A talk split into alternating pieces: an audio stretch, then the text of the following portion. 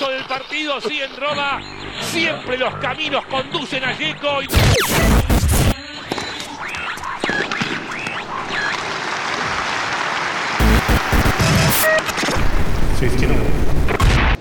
Saque y Red Podcast. El tenis contado por pibes y pibas. ¿Qué tal? ¿Cómo andan amigos y amigas de Saque y Red? Bienvenidos a un nuevo episodio de este podcast tenístico que tenemos ya el agrado de hacer eh, hace más de un año.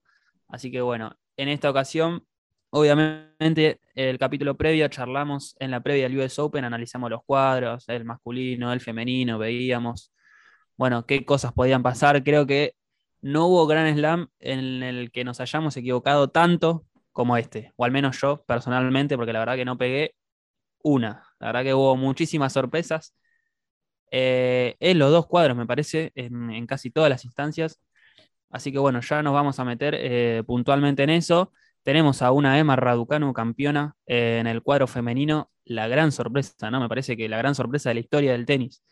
Porque desde la quali hasta ser campeona y sin perder ningún set, no creo que se vuelva a ver algo, algo parecido en mucho tiempo. De hecho, nunca sucedió. Así que es algo impresionante lo que logró la británica. Y por el otro lado tenemos la caída, digamos, de Novak Djokovic, que no pudo llegar al número 21. Daniel Medvedev se lo impidió, cumplió con su deber, como dijo antes de empezar el torneo. Acá mi objetivo es evitar que Novak Djokovic gane el 21. Bueno, eh, lo logró, lo pudo hacer en la final porque no dejó baches, porque lo barrió en todo sentido a Novak Djokovic, le clavó un triple 6-4 categórico. Y bueno, y sigue la incertidumbre. Desde Rod Laver en el 69, que nadie puede ganar los cuatro Grand Slams en un mismo año en el circuito masculino. Y bueno, Novak Djokovic otra vez se queda en la puerta. Y también se queda en la puerta del 21, pero vamos a ver qué es lo que sucede el año que viene. Pero bueno, obviamente vamos a charlar de lo que sucedió en el US Open. Así que obviamente, antes eh, paso a saludar a todo el equipo. Así que, Mati García, ¿cómo andas desde algún lugar de Capital Federal? Emi, ¿cómo va? ¿Todo bien? Acá andamos contentos de haber vivido para mí el mejor Gran Slam del año, sin lugar a dudas. Además de que, como dijiste, fue el más sorprendente, creo que había poca expectativa con las ausencias de Nadal, de Roger, del circuito femenino de las hermanas Williams, pero los que estuvieron ahí cumplieron más de las expectativas y nos regalaron la verdad un US Open inolvidable. Sí, además de que tuvimos la presencia de Del Potro. En algún momento la verdad que fue muy especial para nosotros los argentinos o para la región sudamericana. Gran comentarista del Po. Igual lo esperamos dentro de la cancha más que comentando. Creo que Mónica Puig eh, está un poquito mejor en esa faceta. Así que bueno, ahí pasaba Mati y obviamente también está Nico Ramírez, que ya no hace su debut, hace su segunda presencia aquí en Saki Red. ¿Cómo estás, Nico? ¿Cómo va, Emi? ¿Cómo va, Mati? Bueno, creo que no tengo nada más que, acompañar a lo que dicen ustedes. Eh, ha sido una sorpresa, una sorpresa para bien. Ha sido, creo que, el mejor mayor del año. Y eh, creo que también un poco se invirtieron los roles, ¿no? Eh, siempre hablábamos de que en las primeras rondas, en, los cuadros femeninos, siempre caen las, las tenistas este, preclasificadas y en el masculino se mantiene. Bueno, eh, hubo una pequeña inversión, de cualquier manera la final a jugar una chica de, 18, 19 años que, que nada que ver con lo que estamos viviendo, pero creo que estoy muy contento. Eh, fue un nivel de tenis muy bueno, muy elevado y me gustaría que se mantenga esto en el cuadro masculino pensando en que falta poco tiempo, por ejemplo, para que eh, Roger, Rafa y Djokovic dejen de estar en el circuito y podamos ver un poquito más de, sangre, ¿no? de, pelea dentro de los tenistas. Está, está muy bueno lo que apuntás, porque, porque es cierto, ¿no? Uno capaz esperaba que haya más sorpresas en el lado femenino. Obviamente la final fue 100% sorpresa pero las grandes preclasificadas avanzaron casi hasta cuarto de final. Eh, la verdad que no hubo muchas sorpresas. Sí creo que la de Ashley Barty, ¿no? Perdiendo con, Shelby Rogers, fue eh, la más sorpresiva. Pero, pero bueno, después tuvimos una Arina Zabalenka en semifinales, eh, Elina Vitolina en, cuarto de final, la misma Bianca Andrescu hasta octavos. Bueno, María Zacari otra vez haciendo un gran torneo, llegando a semifinales. Eh, la misma Belinda Bencic, ¿no? Que también pudo hacer cuarto de final, Pliskova lo mismo. Así que, obviamente, vimos a las grandes tenistas del circuito femenino llegar hasta las, hasta las mejores instancias del torneo, cosa que no sé si pasó en los hombres, ¿no? Al menos tuvimos a un Tsitsipas cayendo de manera temprana, lo mismo con Andrei Rublev, Casper Ruud que tampoco pudo afianzarse nuevamente en un gran slam. Sí tuvimos la lógica de Djokovic, Medvedev, Berretini, si se quiere, y, bueno, y Esberev. Pero, pero sí está bueno lo que apuntás porque, porque no, no venía pasando en el circuito femenino y esta vez sí pasó. Y a pesar de que la final haya sido entre otras dos jugadoras, eh, está bueno resaltarlo de cara a lo que se viene, ¿no? También. Y, y bueno, también lo que decís de, del masculino, que, que, haya un poco de sangre, que se compita un poco más. Creo que esta muestra de Medvedev es de que la Netchen está preparada, ¿no? Para dar ese salto. Mismo Félix haciendo semifinales, eh, aprovechando un poquito el cuadro, pero me parece que el año que viene podemos podemos seguir viendo un 20-20-20 entre Djokovic, Nadal y Federer. No sé qué opinan. Para mí va a ser más peleado, coincido con lo que dicen, que este es el primer gran golpe de la Next, de la Gen, sobre todo de obviamente Medvedev, que va a estar ahí en la cabeza para pelear todos los, los Grand Slam, pero yo creo que Noble Australia se puede llevar tranquilamente. Claro, y es y el ahí lugar llega el donde, 21. donde mejor juega. Sí, yo, yo, yo siento lo mismo. Eh, vamos a tener la pelea de esto, parece, en, en Australia. Eh, que no sé si va a llegar eh, Rafa con, con, su problema en el, en el pie, pero me parece que volvemos a la tónica de lo que ha sido US Open y lo que hablamos fuera del aire cuando, cuando Medvedev decía que yo llego para impedir que, que Djokovic gane el 21. Bueno, me parece que en Australia va a suceder o, o va a tener la misma tónica, ¿no? Eh, me imagino al ruso eh, intentando que, que, no lo gane. También me lo imagino a Sisipas eh, con revancha después de lo que ha sido un flojísimo torneo. Y quería destacar también este, cómo ha levantado Félix Ollera y así. Es verdad que ustedes decían que el cuadro ayudó. Eh, ayudó también, por ejemplo, la, la, la baja, lastimosamente, de, de, Chico Carlos Alcaraz. Pero lo que ha hecho el tío Tony con, con este, Aliasim es impresionante. Cuartos de Wimbledon, semifinales ahora de US Open. Eh, lo ha hecho sumar muchos puntos. Para mí es un trabajo impresionante que ha hecho el tío Tony con, con el chico canadiense y se está demostrando, me parecen, los resultados. Perdón, Emi. El trabajo. Agrego, sí. Perdón, Emi, una cosita más anterior respecto a los 21. Para mí, tarde o temprano va a llegar, porque creo que Novak ya se sacó esa mochila de, de la historia grande que era el Grand Slam calendario, que creo que se notó un poco en la, en la final, que estaba nervioso, el llanto que hizo él en el, antes del último game lo demuestra, que él después dijo que estaba medio aliviado de que ya haya terminado todo. Así que creo que sin esa mochila, el 21 tarde o temprano va a llegar. Sí, puede ser lo que decís. De hecho, lo, estaba pensando, ¿no? Eh, obviamente, el único récord que le quedaba por batir era el Gran Slam calendario. Y, y bueno, dio, dio la casualidad que también en Tokio no, no pudo quedarse con ninguna medalla. Eh, eso quizás lo cargó un poco más de presión de cara al US Open. Eh, y bueno, lo vimos, ¿no? Un poco dubitativo eh, en los comienzos de los partidos.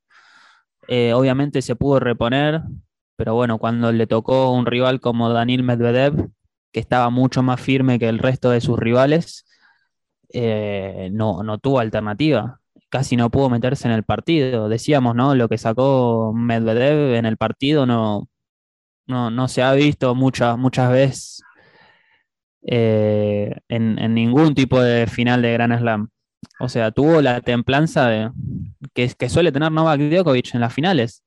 Por eso decíamos también ¿no? que se ha un poco invertido los roles en esta final.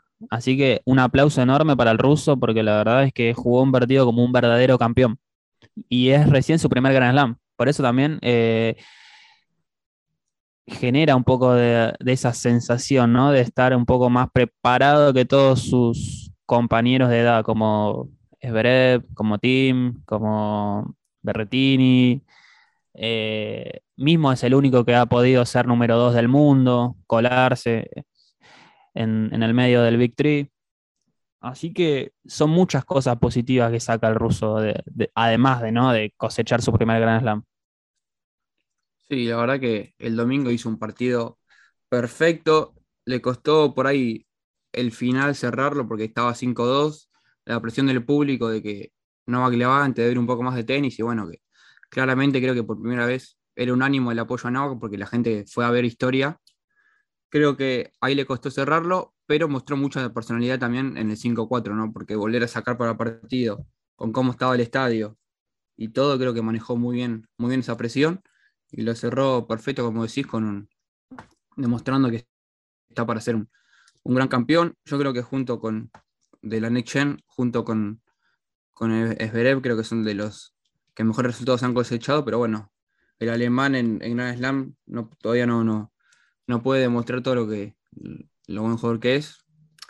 Pero nada, creo que el ruso está para grandes cosas y como decís, creo que la clave fue, fue el servicio, ¿no? Que mismo Gil Cervara, que es su entrenador, lo dijo, para jugar, para ganar tenía que sacar a la perfección y así lo hizo. Para mí también me parece que, que está bastante bien para el, para el ruso haber podido conseguir un título de Grand Slam. Me parece que eso es, es un envión para poder competir en los demás torneos, eh, en los demás Grand Slam, en realidad, de, de una manera un poco más tranquila. Eh, yo creo que salvando las grandísimas distancias, hay, había una presión este, y hay una presión para jugar si no ganaste un Grand Slam eh, al haberlo ganado. Me parece que esa es, la, esa es la situación ahora de Medvedev, que creo que va a estar un poco más tranquilo porque ya tuvo su, su título importante y me parece que se va a poder mantener arriba y va a poder dar la pelea necesaria como para poder este, evitar que, que el Big Three siga ganando y que la Next Gen empiece a aparecer un poco más. Que creo que es ahora quien levanta la bandera de, de la Next Gen eh, Medvedev y, y, aparte, como bien lo decía Emi, se ha logrado mantenerse dentro del Big Three, es el número dos del mundo. Eh, me parece que este US Open es ideal para que pueda salir a competir los demás Grand Slam sin ningún tipo de inconvenientes. De hecho, bueno, eh, solamente se le impidió el, el bendito neerlandés eh, el haber ganado el US Open de manera eh, sin ser ningún set. Eh, me da muchísima confianza para él y que lo puede repetir también en el mismo Australia el, próximo, el próximo año, pero me parece que esto es también sacarse una mochila de encima para el ruso. Sí, quería apuntar dos cosas. Primero, que esto lo va a tener que confirmar y reconfirmar. No nos olvidemos que Dominic Thiem el año pasado también fue campeón del US Open y, luego tuvo una catarata de meses un poco desafortunados entre lesiones y, y cuestiones un poco más psicológicas. Eh, un poco abandonó el circuito. De hecho, no lo vemos en acción hace, hace un par de meses. Está bien, fue por lesión, pero, pero venía atravesando una serie de procesos que no lo ayudaron después de haber sido campeón de Grand Slam. Veremos qué es lo que pasa con, con el ruso. Yo lo veo un poco más preparado o, más ayornado o más metido en el circuito, además de que no tuvo una final con responsabilidad, como sí tuvo Dominic Thiem. Eh, pero bueno, ojalá, ojalá que pueda mantenerse. Eh, y, y, lo segundo era que también Medvedev está preparado para competir en todas las superficies. Está bien que Roland Garros quizás no llegue como candidato, pero en Wimbledon claramente sí, y en Australia lo mismo, ya viene a ser final. Así que esperamos un año un poco más eh, competitivo a nivel de Grand Slam. Vamos a ver cómo vuelve Rafa, vamos a ver cómo vuelve Tim y cómo vuelve Roger también. Pero yo lo sacaría un poco y... de esa lista preliminar de posibles campeones. Sí, y yo también quiero ver, Emi, qué salto da los otros integrantes de las NetGen, ¿no? Porque también ya es hora de que empiecen a, a aparecer y a dar grandes resultados en Grand Slam. Sí, sacando por ahí Tizipas que hizo final de Roland Garros, el resto todavía está un poco, un poco atrás y esperamos que puedan dar ese, ese salto al siguiente nivel como hizo Medvedev en este torneo para otra vez también competir ¿no? y agregarle, como dijeron, un poquito más de sangre de, de batalla al circuito.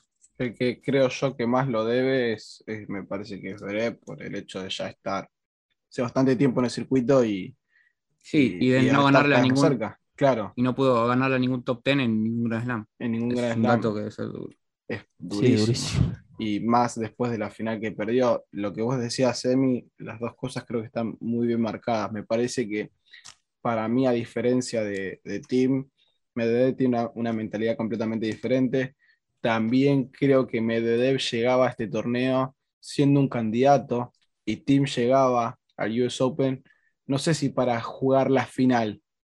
Eh, me parece que se le dio todo de casualidad y muy de sorpresa, más allá de que él eh, en ese momento estaba arriba y era uno de los importantes, había llegado, su- había llegado a la final de, Australia, si no me equivoco, pero, pero no era el, el mismo resultado con el que, y no se le dio el mismo camino como para salir campeón que el camino que se le abrió a, a Medvedev y creo que eso le hace una pequeña diferencia. Y respecto a lo que vos decías de la, de la cuestión psicológica, lo veo mejor preparado al ruso, que es una máquina un poco más fría que, que a Tim, que no le sintió bien y que me parece que la presión lo, eh, lo terminó llevando por el lado de las lesiones y por también eh, ese lado de la incomodidad y de alejarse. Y lo de la Y te agrego- también. Te agrego, Nico, que para mí la gran diferencia también es que Medvedev se le ganó a Nauke Djokovic a un integrante del, del Big Free. Fue el primer gran golpe de la Net Chen al, al Big Free en un Grand Slam, que era lo que se venía pidiendo hace mucho. Tiem se la ganó a Zverev y no tuvo que enfrentarse con ningún Big Free en el camino, y eso creo que, que también diferencia un poco este título de, de los otros. Sí, porque si tenemos que pensar la última derrota de Novak Djokovic ante alguien fuera del Big Three, eh, la verdad que no sé cuándo es. Eh, no tomo la de Carreño en el US Open y quizás sea en la temporada 2019. La verdad que es impresionante lo que logra Novak Djokovic porque te olvidas, ya no sabes ni cuándo fue la última derrota que tuvo en Grand Slam. Eh, así que es impresionante. Y también quería resaltar lo de Medvedev, que solo perdió un solo set, que fue con Botic Van de Sandschulp, el verdugo de Diego Schwartzman. ¿Quién hubiera dicho, no? Eh, que el holandés iba a ser el único en robarle un set. Y, y de qué manera, ¿no? Además, porque la verdad que se lo ganó bastante bien. Y después no le dio la nafta para competir, porque la verdad que había tenido un partido muy extenuante con Diego. Y, y bueno, no, no pudo ahí concretar una remontada. Pero, pero también, volviendo a algo que, que mencionaba Mati, que le falta un poco a la, a la NetGen en los Grand Slam. Por ejemplo, Schwarzman se ubica como el séptimo en cantidad de victorias en Grand Slam en, en el año. Y eso que Schwarzman no tuvo un gran año. Su mejor ejemplo, resultado Rublev- fue cuarto de Sí. final, ¿no? En Grand Slam de Diego. Y eso Sí, le alcanzó para estar, claro, y eso le alcanzó para estar entre los siete como victorias. Así que Claro. bastante pobre. Eh. Rublev, por ejemplo, tiene 9 contra 11 de Schwarzman. Y estamos hablando de Rublev, que es top 5, dos finales de Master 1000. Eh, estamos hablando de un jugador importante. Eh, por eso hace ruido también que Grand Slam le esté costando tanto. Eh, una lástima Sí, lo de Schwarzman. O otro, otro caso, Emi, que me acuerdo, por ejemplo, Tichipas creo que tiene una victoria más que Diego, ¿no? Estamos Sí. hablando de Tichipas que hizo semifinal en Australia y final del Roland Garros. Y así ni así lo supera por tanto a Diego que lo máximo que llegó fue a cuarto de final. Sí, por eso siempre decimos, es un tipo muy regular Schwarzman en Grand Slam. Después se le estaría complicando un poco más en Master 1000. Eh, es raro, pero, pero bueno, así sucede en su carrera, ¿no? Ha tenido mejores resultados en Grand Slam que Master 1000, a pesar de que en Roma hizo final. Eh, me parece que es ese torneo, ¿no? Porque hizo semis y después final pero en el resto de los Master 1000 no ha tenido actuaciones muy destacadas. Sí en los Grand Slam. Así que, bueno, es un dato alentador para lo que es la carrera de Schwarzman. Pero, pero bueno, si quieren, ya nos metemos en el cuadro femenino, que tuvimos una final entre Emma Raducanu y Leila Fernández. ¿Me creen si les digo que estuve a casi de elegir a Leila Fernández como la sorpresa? No. Yo, yo te Pero creo, pero verdad, ¿eh? fue una lástima que no lo hayas hecho. Ese ha sido el- uno de los mejores pronósticos que vas a hacer en tu vida. Estuve entre Leila Fernández y Jessica Pegula, que fue la que finalmente elegí, por ser local, la verdad. Eh, bueno, inchequeable, ¿no? Que lo haya pensado, pero efectivamente lo hice. De todos modos, sí- bueno, el, Perdón, Sí. lo que sí nadie pensó seguro es a Emma Raducanu como sorpresa. nada. Y qué sorpresa, ¿no? Antes, antes de empezar a grabar, repasé un poco los partidos de Marraducanu. Es increíble la, la felicidad que tuvo desde el partido, desde tercera ronda de la quali en ganar. O sea, ella no podía creer ni siquiera que haya entrado al main draw del US Open. Yo no sé cómo ha de estar ahora, porque es impresionante lo que logró. Ella misma dijo que tenía pasajes reservados para el final de la quali, Sí, para sí. volverse y tuvo que cambiarlos. Hasta tenía, estaba anotada para jugar un, un torneo ITF. Lo que es la vida, ¿no? Lo que es el tenis. Ahora está top 30, una de las mejores jugadoras del mundo. y ya se olvida de los Eh, ITF, me parece. Y sí, sí, me parece que no le va a faltar plata. Eh, bueno, una locura el torneo de Emma Raducanu. Eh, No, además, sin perder sets. sin perder set y sin llegar a tiebreaks. Lo máximo que, que fue un set fue 7-5, que fue creo que la tercera ronda de la quali y la segunda. En el Mind Draw ni siquiera regaló 5 games. Es- la verdad es impresionante. Creo que la mayor, la victoria más impresionante en toda la historia del tenis. Lo que hizo esta, esta chica en este US Open. Sí, Y es algo sin precedentes. yo creo que, bueno, lo analizamos nosotros. eh, aparte, buscamos a ver si, si era verdad o no el dato de la primer tenista por quali y, y sin ceder los sets. Me parece que ha sido aplastante. Y si hay algo que más allá me quedo con el nivel de aplastante, es con la templanza, la templanza con la que jugó todos los partidos.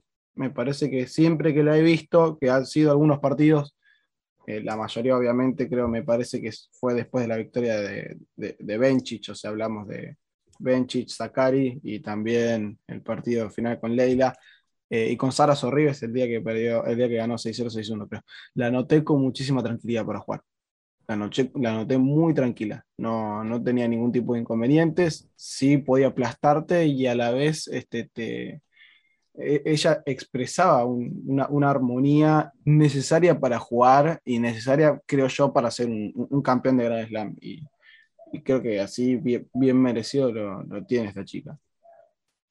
Sí, como creyéndosela, con mucha confianza adentro de la cancha, incluso revirtiendo algunas situaciones complicadas, ¿no? Porque, por ejemplo, con Shelby Rogers había empezado break abajo, o sea, estuvo 2-0 abajo, después lo ganó 6-2 y 6-2 creo de nuevo, algo así, una locura. Mismo 6-2, con 6-1. Benchich, creo que también estuvo break abajo. Eh, y siempre pudiendo revertir la situación dentro del set. O sea, no se dio la chance de, de perder un set. Así que es bastante impresionante. Como también es impresionante lo que hizo Leila Fernández. Porque pocas veces hemos visto que una jugadora pueda eliminar a tres top 5 en un mismo torneo. Y también agreguemos a Kerber, ¿no? Que fue ex número uno.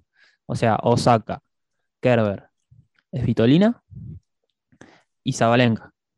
O sea, eh, de locos todas esas victorias, ¿no? Tírenle preclasificadas Eh. que, que las van a todos igual, ¿eh? Tira, hay que tirarle las preclasificadas. Le interesan solamente los, las, la- las tenistas preclasificadas. Ya las demás, ya no. Se, se convirtió Claro. en, en ese cuco ahora. Le cayó una de la quali. No, no, ella no, monstruo. dijo. Eso no. Bueno, Pero, pero es impresionante. Sí, fue un dato, fue la primera final entre dos, dos jugadoras, o jugadores, eh, también el circuito femenino, que no son preclasi- preclasificados. Ninguno de los dos. Sí, por ahí llegaba uno sin preclasificación, pero el otro estaba con preclasificación. Esta es la primera final de la era abierta con dos jugadoras que no, no eran preclasificadas. Y creo que esto que decís de Leila, que tuvo un camino mucho más en- engorroso, sobre todo en, en partidos largos, ¿no? Porque creo que la mayoría fue a, a tres sets y ese desgaste físico y mental de enfrentar a, a un nivel por ahí un escalón más arriba de las que, de los que, de las que enfrentó Emma, creo que se notó un poco en la final, donde la británica estaba mucho más fresca. Sí, recordemos que Osaka sacó para partido contra Leila Fernández y no lo pudo cerrar. Después, bueno, Leila lo dio vuelta. Contra Svitolina fue a un tiebreak. Contra Zabalenka eh, fue un tercer set.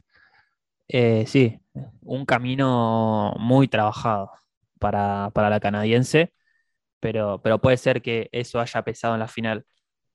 Pero bueno, al final de cuentas fue más Raducanu, ¿no? Creo que jugó un poco mejor, estuvo más decidida, más fresca, eh, las ideas más claras, pudo ejecutar sus golpes de, mejor manera. Y bueno, esas son las cosas que hacen la diferencia al final en una, en una instancia decisiva de Grand Slam. ¿Quién puede jugar con mejor decisión y más precisión, ¿no? Porque si hay algo que vemos en el tenis es que con timidez eh, pocas veces se, se puede ganar. Y déjame decirte otra cosa, Emi. Más allá de eso, también que vos remarcas la cantidad de tiempo en la que te puedes mantener con ese nivel. Y más teniendo en cuenta el, el- circuito femenino. Eh, se mantuvo con el mismo, el mismo nivel desde la quali hasta ganar el torneo en la final.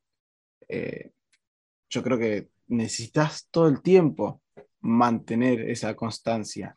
Ser, ser Nico. constante, perdón. Y lo, lo- lo tuvo. Nico, te voy a corregir. No es que mantuvo el mismo nivel, lo mejoró el nivel. Sí. sí. Jugó mejor en el torneo que en la quali. Una cosa poca ante- pocas veces vista. pero, pero creo que necesitas, y es algo que no se ve tan seguido en el, en, en el, en el tenis femenino, y creo que es lo que necesitan todos los tenistas. Lo, lo, lo pude entender con una, lo pude entender y lo, se puede ir mejorando con, este, con una edad muy baja y, y también haciendo de las suyas. Me parece que, que- va por ahí el tema. No, no es fácil mantenerse en un mismo nivel, ni es fácil ir superándose, porque después llegan los problemas, lo- los problemas de, de- ansiedad, de querer ganar, de querer ganar ya, eh, o, o por ahí un pequeño cambio hizo que se te desbalancee todo en tu planificación a la hora de, de jugar partidos, de cómo te enfrentas a un rival, de cómo te enfrentas a otro rival. Bueno, yo creo que contra Ducano no pasó absolutamente nada de eso. Fue la definición de cómo tenés que jugar al tenis todos los partidos. Eh, es como cuando te, vos decís, sí, el tenis es, es muy fácil el tenis. Le mirás los partidos que ha hecho y, y decís, este deporte tiene que ser muy simple, si no, no se explica. Pero Sí. Algo que me sorprendió fue, bueno, tuvimos final de Roland Garros entre Pavlyuchenkova y Crazy Kova.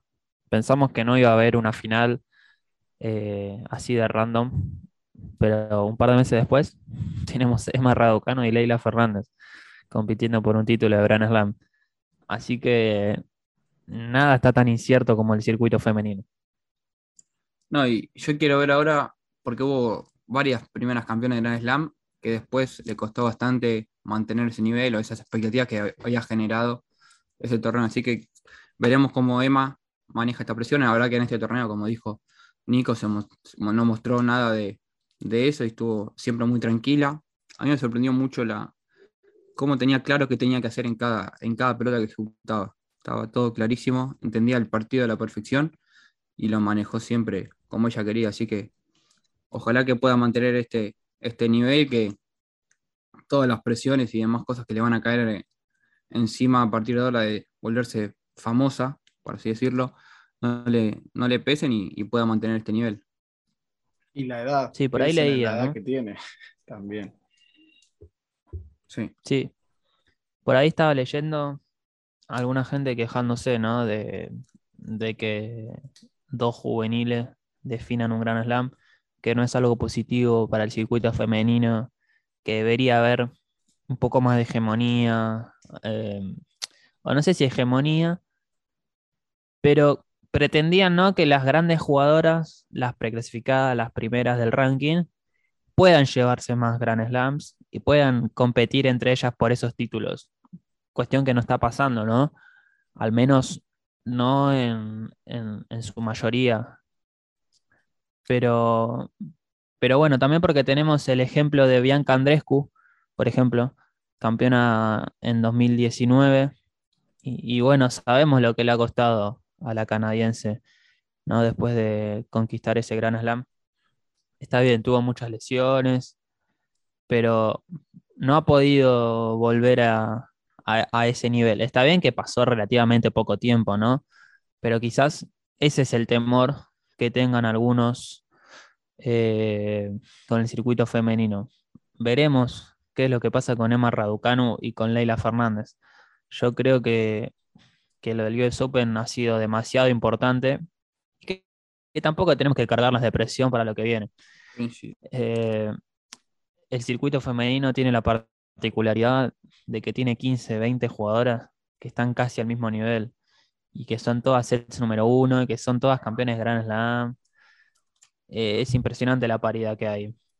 Por eso también tampoco esperar que, que Emma Raducano de repente gane dos Grand Slam el año que viene o que sea top 3. Eh, más que nada en el femenino hay que confirmar todo el tiempo. Eso es algo imprescindible. Y a mí lo que me parece también es que no, la gente por ahí se, se expresaba con, de esa manera por la final a que se jugaron, pero volvemos al, comienzo de, al comienzo de la grabación. Emi, eh, ha, sido una, ha, sido completamente diferente este Grand Slam a por ahí los Grand Slam anteriores con las preclasificadas teniendo este, buenos resultados. Obviamente, por ahí uno esperaba que Barty saliera campeón y, de hecho todos pusimos a Barty como campeona de, del US Open y, y, quedó recontra atrás pero ha sido un, nivel, por lo menos, o un torneo bueno para las preclasificadas, teniendo en cuenta que siempre estamos viendo y siempre estamos eh, observando el canal y, vemos, vamos tachando de las 10 preclasificadas, las primeras 10 siempre vamos tachando una por una, a ver quién es la que termina quedando. Eh, me parece que no, no, podemos tampoco de, la nada estar empezando a pedir muchísimo. Eh, creo que las cosas tienen que llevar su tiempo y también lo que vos explicabas, el nivel de extenistas, de, de extenista número uno que hay, campeonas de, de Grand Slam, finalistas de Grand Slam, que están metidas ahí, no, podemos esperar un, no podemos esperar todo el tiempo que, terminen llegando eh, cuatro sí o sí, porque siempre se juntan todas y, una va a tener que lastimosamente quedar afuera. Es, así de simple. Coincido con todo lo que dicen y creo que hay un gran ejemplo que es nuestro, que es el de Nadia Poderosca, ¿no? Que después de Roland Garros hubo muchas expectativas, todos estaban pendientes de ella acá, acá en el país, esperaba grandes cosas y por ahora todavía no pudo volver a tener ese, gran torneo y confirmar todo lo que hizo en ese, en ese Roland Garros. Sí, además creo que son momentos, eh, particularmente ahora pasa en el femenino, pero ha pasado en el masculino también, quizás en la etapa previa al comienzo de hegemonía de Federer. Eh, no sé si se recuerdan, pero tuvimos como una catarata de número unos en el, entre el 2000 y el 2003, 2004, ¿no?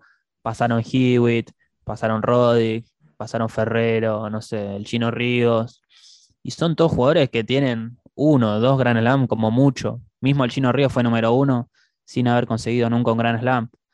Así que yo creo que son momentos en los que se dan ciertas particularidades, así como creo que nunca más va a suceder que haya tres tenistas que son de los mejores de la historia compitiendo al mismo tiempo. También son momentos que se dan y que hay una gran cantidad de jugadores que son muy buenos, pero que quizás no llegan al nivel de, otros que, hemos tenido eh, a lo largo de la historia. Ahora, puntualmente, lo que pasa en el femenino es eso, quizás. No hay una hegemonía total. Creíamos que Osaka podría traer eso, y bueno, este año ha tenido otras complicaciones, también producto de, las presiones que genera el periodismo o la gente. Eh, pero bueno, es, lo que estamos viviendo. Nos malacostumbramos quizás a Novak Djokovic, Rafa Nadal y Federer. eh, y creemos que eso es lo que tiene que pasar en todos los circuitos. Y la verdad es que dudo que eso vuelva a pasar. Coincido, coincido con lo, con lo que decís. Y sí, la verdad que estos tres creo que nos han mal acostumbrado. Y por ahí va a costar un poco volver a acostumbrarse a algo que es normal, que fue casi toda la historia del tenis así. Pero bueno, tuvimos estos tres monstruos en el mismo tiempo, en la misma era, y que son los tres mejores de la historia, sin lugar a dudas, que como decís, nos mal acostumbraron. Yo creo Sí, mismo también- Sampras. Sí, sí. Yo creo también que me parece que por ahí es, es- es una imagen a, a futuro demasiado eh, generalizada, pero no me sorprendería ver a, a la misma gente que está diciendo que se estaba quejando por la final, con la, quienes disputaron esta final de, del circuito femenino, eh, en un par de años empezar a quejarse porque pase lo mismo en el circuito masculino lo que pasaba en el femenino porque ya no van a estar los tres grandes y porque ahí sí van a empezar a, caer por ahí algunos al comienzo. Lo vimos a Sisipas, eh, cómo perdió en, en segunda ronda, de, en segunda y tercera ronda ahora en el, en el torneo. Eh, me parece que también se va a empezar a, a generalizar eso y a empezar a compararse con el circuito femenino. Y a mí no me sorprendería que esos mismos también dijeran, bueno, ya bajó el nivel del tenis cuando Hmm. al contrario, no, no es que baja, el nivel sube y por eso lastimosamente tenemos que ver que eh, de todos juntos, se, se metan todos juntos, 64 tipos a jugar el cuadro principal y de esos 64 haya 20 tenistas que son de los mejores y tengan que encontrar todo el tiempo y tengan que perder y bueno, se, tendrá que dar eso, pero me parece que también es eh, dar, da- darse cuenta de que no es el, el nivel malo, sino que eh, al contrario, el nivel es, es muy bueno y, y todos están juntos, fin- al fin y al cabo. Sí, volviendo a lo que decía, creo que son momentos. Por eso te digo. Eh, en mujeres también tuvimos una época de hegemonía total. Con Steffi Graf, Mónica Celes, no sé, Martina Navratilova. Eh, son etapas que, que se van sucediendo, ¿no? En el tiempo. Ahora, ahora quizás es algo distinto a lo que hubo eh, en algún momento en el circuito femenino, pero bueno, no deja de ser malo o ni mejor ni peor. Simplemente es otra etapa eh, en la que el tenis sigue creciendo. Tenemos grandes tenistas, tenemos grandes partidos eh, en todos los Grand Slams, así que no nos podemos quejar. Eh, ojalá, ojalá que en algún momento se termine esta crítica que escuchamos a menudo. Pero les dejo la propuesta para, para en algún momento del año, ya que Novak Djokovic no pudo conseguir el número 21, que debatamos eh, a ver quién nos parece a manera subjetiva, ¿no? Eh, el mejor, si Novak Djokovic, si Roger Federer o si Rafa Nadal. Sería un lindo debate, ¿no? Sí, a mí me tira un poco el corazón, pero creo que por números, más allá de que Novak no haya conseguido el 21, está bastante claro. Sí, Bueno. me pasa algo similar, ¿no? Eh, bueno, ustedes me, me- me conocen también. Me, me- me tira más para un lado, para, para, para dos lados en realidad, pero, pero creo que hay que tener esas dos miradas, ¿no? La mirada por ahí más, más subjetiva y, la mirada más objetiva y al fin y al cabo, a ver, que son los tres más grandes de la historia, no queda ninguna duda, pero, pero aparte siempre va a quedar uno, ¿no? Siempre va a haber uno más que el otro, siempre va a encontrar algún numerito o algo que el otro no tiene como para, para querer sacar chapa y no hablo de ellos, no hablo de ellos, sino hablo de, de, los fans de, cada uno, pero, pero bueno, sí, es un lindo debate, es un debate que suele, eh, para los que son todos amigos de tenis, a veces suele cortar amistades o, o- suele pelearse en medio de- del debate, ¿no? Lo que, lo que sí está claro es que con la derrota de Novak del domingo todavía hay debate, que puede ser por un lado o para el otro, pero si Novak ganaba el domingo creo que estaba todo ya definido, porque el Grand Slam calendario hubi- hubiese sido Sí. un argumento muy, muy poderoso. Sí, y con esto cerramos. Mira, Djokovic había empatado con finales de Grand Slam a Federer Sí. y perdió. Así que están igual. 20 ganadas, 11 Once. perdidas. Eh, bueno, yo voy a dejar mi opinión para cuando hagamos el capítulo. Así que si quieren ya nos despedimos por hoy. Eh, mi nombre es Emiliano Genes, por supuesto. Así que gracias Mati, gracias Nico. Nos vemos quizás en, en el próximo Master 1000 o, o no sé, en algún momento. Dale, Emi, nos vemos. Y sí, por ahí en algún Master 1000. Esperamos que no vernos antes del Master de fin de año. Sí, eso seguro. Listo. Por favor, y, y no nos olvidemos de- del debate. Para mí van a estar ahí los Master 1000, el Master, y, y bueno, y si tenemos una edición de verano, tendremos una, una verano por ahí de, de debate, ¿por qué no? Así que nada, el placer, chicos. Veremos qué es lo que pasa. Eh, bueno, un saludo grande para todos y todas. Nos vemos.